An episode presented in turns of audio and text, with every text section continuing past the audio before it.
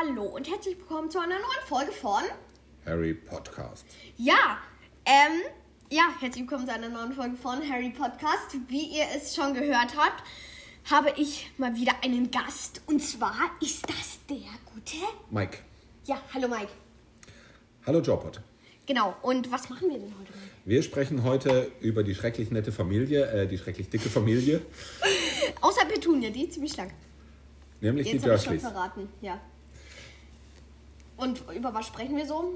Und du wolltest mir heute erklären, wie Harry die ärgert oder wie die durch die Zaubererwelt geärgert werden.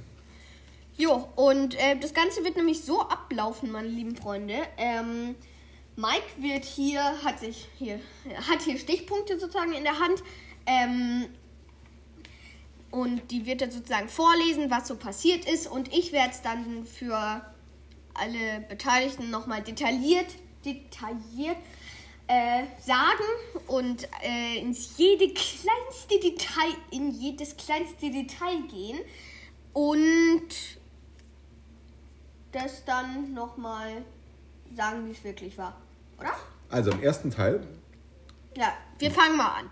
bringt doch Harry den lieben Dudley in irgendeiner Weise ins Zoogehege. Oder wie war das? Ja. Äh, weißt du noch das Tier? Schlange. Welche? Dicke. Boah, Constrictor. Ah. Und was ist da Fehler bei der Schlange? Die blinzelt. Ah. Schlangen blinzeln nicht. Egal, ähm, genau, ja, das tut er allerdings. Und zwar ähm, wird Harry ja weggestoßen, weil die Schlange auf einmal voll abgefahrene Sachen macht. Sie hebt einfach nur ihren Kopf. Das findet Dudley schon sehr, sehr abgefahren. Stößt Harry beiseite. Harry rollt sich gekonnt über seine Schulter ab. Es sieht ein bisschen kugelig aus, als würde er da so ein bisschen rumkugeln. Ähm, und ja, dann schaut Harry so ganz so böse, als würde er Dudley am liebsten umbringen. Ja, wenn, wenn Blicke töten könnten, dann wäre Dudley und die ganze Familie Dursley jetzt schon längst tot. Und ja, und dann fällt, der, dann fällt Dudley ins Schlangengehege und die Schlange kommt frei, weil was hat Harry mit seinem Blick bewirkt? Dass die Schlange Bescheid weiß und abhaut. Durchs Glas. Nein, er lässt das Glas verschwinden. Ja. Und, und, und Dudley kommt aber wieder raus. Naja, irgendwann ist die Scheibe halt dann wieder da. Aber Dudley ist halt immer noch drin. Und äh, Petunia, die schauen sich gerade äh, am gefühlt anderen Ende des Gang, Ende des Gangs irgendein anderes Reptil an. Weil wir sind ja hier im Reptilienhaus.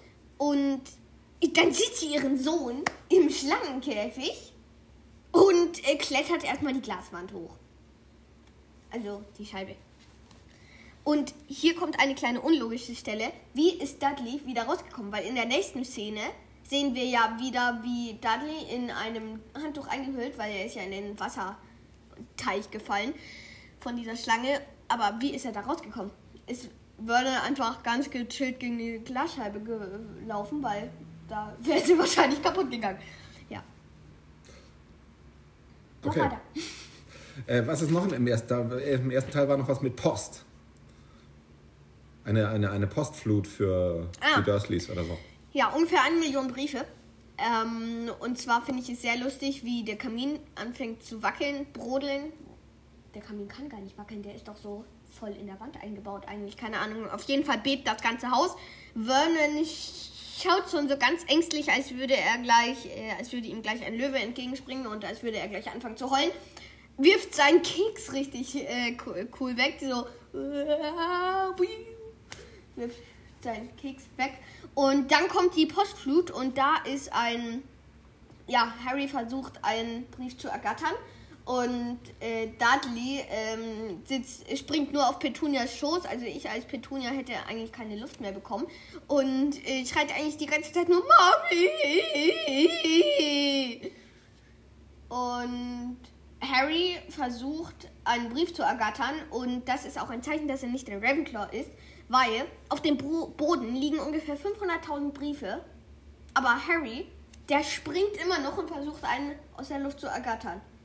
Und als er dann mal einen hat, verschwendet er richtig viel Zeit, schaut ihn sich erstmal von allen Seiten an bevor er dann einen gekonnten Parcoursstand übers Sofa macht und in seinen Schrank verschwinden will. Aber er hat so lange Haare, dass Vernon ihn noch daran festhalten kann. Okay.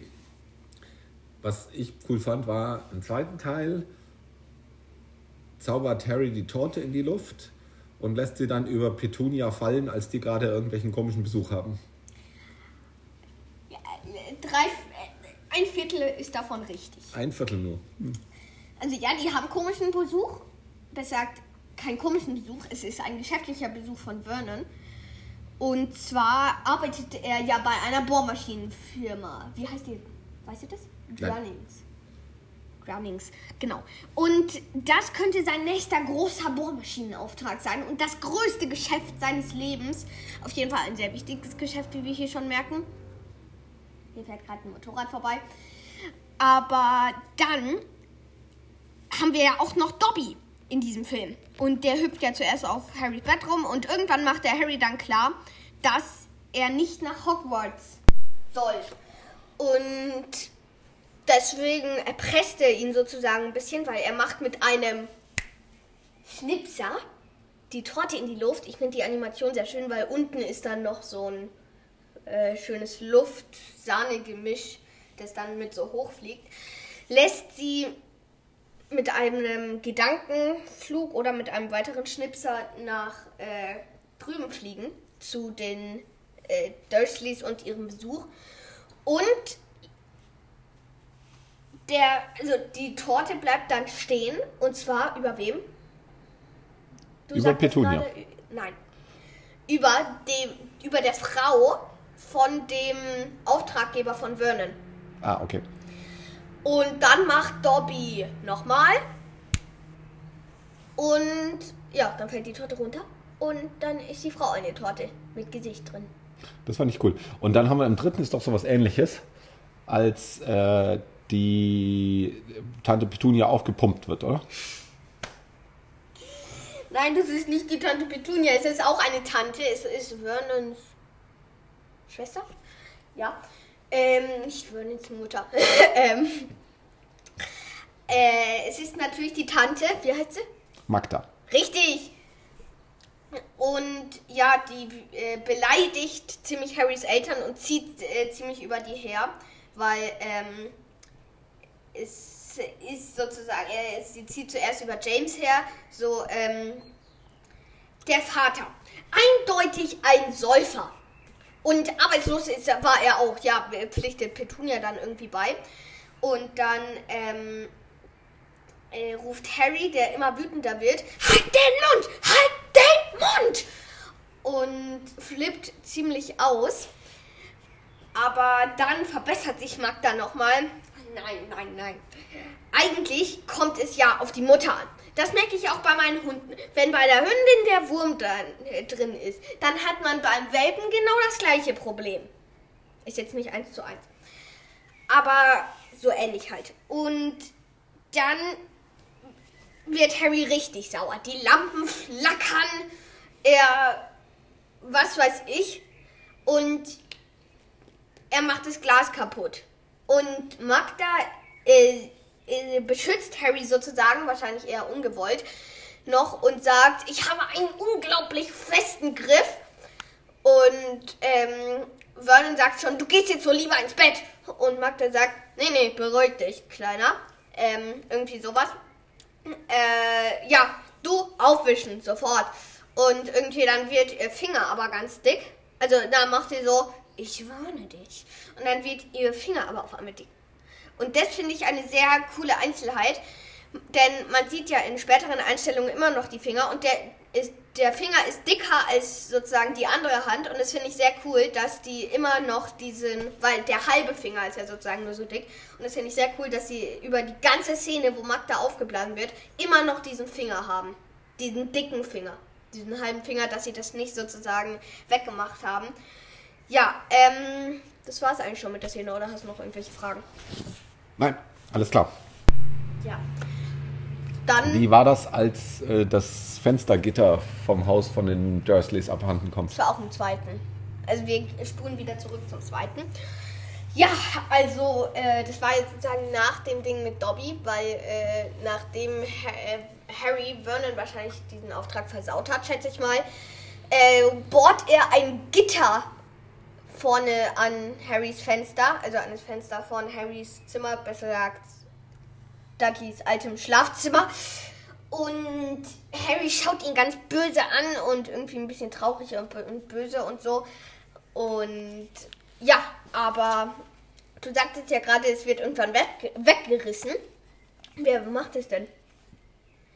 Die Rothaarigen. Genau, die Gang der Rothaarigen, alias die Weasleys. Aber es kommen nicht Molly, Arthur, Percy, Bill, wie heißt der andere? Charlie, Fred, George, Ron, Ginny. Es kommen nicht alle. Wer kommt denn alles? Ron und George. Und?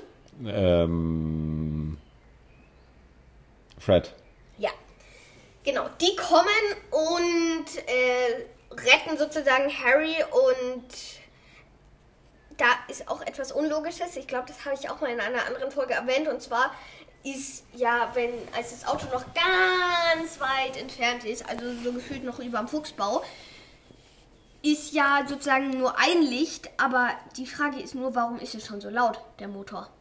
Weil das hört Harry ja schon und irgendwann werden zwei Lichter draus und dann kommt es immer weiter auf ihn zu. Und dann macht es irgendwann Krach. Weil dann reißen die drei mit dem Auto das äh, Gitter weg und ganz schnell Hedwig rein. Äh, also in, das, in den Ford Anglia und seinen Koffer und so.